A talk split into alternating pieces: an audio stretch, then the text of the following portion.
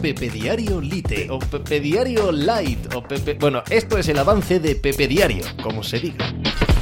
Hola, ¿qué tal? Hoy estamos a jueves 4 de mayo del año 2023. Se volvió el eh, MVP de la NBA, Joel Embiid, a jugar con su equipo, los Philadelphia Sixers, y recibieron una paliza descomunal de los Boston Celtics, esos Boston Celtics que durante los últimos tres partidos, casi cuatro de playoff, eh, los que perdieron frente a los Atlanta Hawks, incluso el que ganaron, el primero que perdieron contra los Philadelphia Sixers, habían eh, mostrado una cara eh, francamente preocupante, francamente rozando lo desinteresado, que es imposible dentro del contexto de playoff de la NBA, pero bueno, esa sensación de equipo que no estaba dando el 100%, que no estaba defendiendo como ellos eh, deben para ser los grandes aspirantes, para ser los campeones. Y que vieron como los Sixers les robaban el partido, el primer partido de la serie en Boston sin Embiid.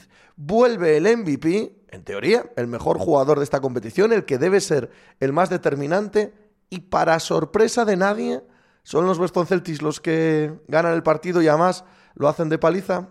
Cosas veredes en los playoffs de la NBA. Pues de eso y del resto de la actualidad del deporte hablamos hoy como cada día en Pepe Diario. ¡Hala! ¿Hice hacer algo por ahí?